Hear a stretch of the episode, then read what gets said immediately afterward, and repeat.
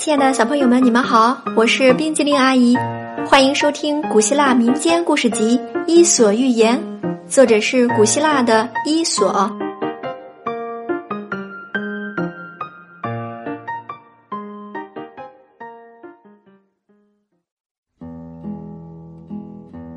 接下来我们要讲的是狼和母山羊。狼看见母山羊在陡峭的岩石顶上。吃着寥寥的几棵草，无法上去逮住它，就竭力劝他往下走。夫人，你在上面真的有生命危险。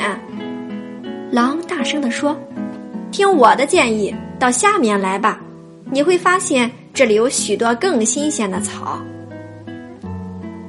母山羊瞥了狼一眼，说：“你才不会关心我是不是能吃到新鲜或不新鲜的草，你想的。”是怎样才能吃到我？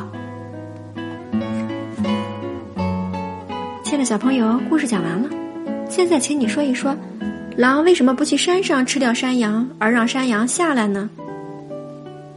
今天冰淇淋阿姨讲的故事《狼和母山羊》就到这里了，咱们下次再见，拜拜。